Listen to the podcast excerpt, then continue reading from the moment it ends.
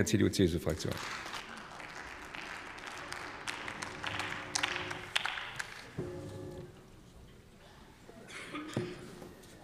Herr Präsident, äh, liebe Kolleginnen und Kollegen! Was zunächst harmlos klingt, hat es in sich der amerikanische Inflation Reduction Act. Damit sollen in den USA die Inflation und der CO2-Ausstoß merklich reduziert werden, und dies, so die Befürchtung vieler, mit Subventionen zulasten ausländischer Anbieter. Bevor dies aber allzu kritisch gesehen wird, und das klang ja hier gerade auch schon mal an, muss eines festgehalten werden.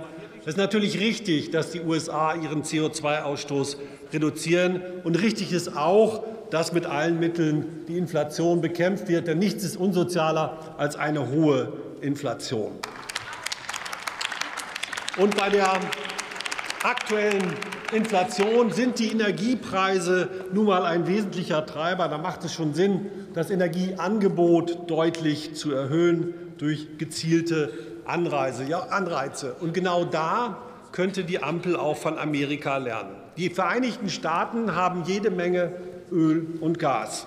Ähm, sie exportieren ja sogar beides, und wir importieren ja jetzt auch viel. Das heißt, Sie haben das ja auch inzwischen deutlich mitbekommen. Das heißt, eine Energiemangellage oder gar explodierende Preise, so wie hier, gibt es dort nicht. Und trotzdem werden jetzt mit dem Inflation Reduction Act noch die erneuerbaren Energien massiv gefördert. Aber Sie merken den Unterschied. Die USA bauen die erneuerbaren Energien aus und werden dann anschließend aus den sonstigen Energieträgern aussteigen.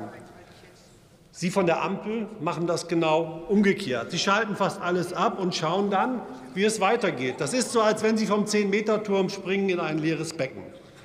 Denn bei all dem Bemühen, das wir ausdrücklich unterstützen, ist es völlig unklar, ob der Ausbau der erneuerbaren Energien ausreichen wird, um den stark steigenden Strombedarf zu decken. Sie, Herr Habeck, haben gesagt, wir haben kein Stromproblem. Herr Müller von der Energieagentur spricht von Rationierung. Angesichts der Energiepolitik der Ampel bin ich da eher beim Herrn Müller. Natürlich müssen wir mit unseren Partnern über den Inflation Reduction Act sprechen, und das passiert auf europäischer Ebene ja auch. Unter Partnern darf es natürlich auch keinen Subventionswettlauf geben. Aber glauben Sie mir, wir hätten eine sehr viel bessere Verhandlungsposition, wenn Sie in Sachen Wirtschaftspolitik glaubwürdiger wären. Dazu gehört eine breit angelegte Angebotspolitik, die diesen Namen auch verdient. Dazu gehört auch eine Finanzpolitik, bei der nicht immer wieder die Gießkanne rausgeholt wird, denn die befeuert ja die Inflation. Und eine Bemerkung in diesem Zusammenhang. Gestern wurde auch der Jahreswirtschaftsbericht hier diskutiert. Das war schon bemerkenswert, wie man sich hier gefeiert hat für 1,9% Wachstum. Rund die Hälfte kommt aus Corona-Effekten. Die andere Hälfte ist ein statistischer Überhang. Im Prinzip hatten wir im letzten Jahr schon Stagnation. Deswegen sprechen wir auch von Stagflation. Und auch in diesem Jahr werden wir eine Stagflation bekommen. Ihre wirtschaftspolitischen Maßnahmen ändern daran überhaupt nichts. Aus dem aus dem Ausland hört man sehr viel Kritik am deutschen Sonderweg. Ja, Sonderweg. Keine Kernkraft, das machen viele Länder dieser Tage ja anders. Kein heimisches Gas, kaum Biomasse und Berührungsängste in Sachen CO2-Speicherung oder Nutzung.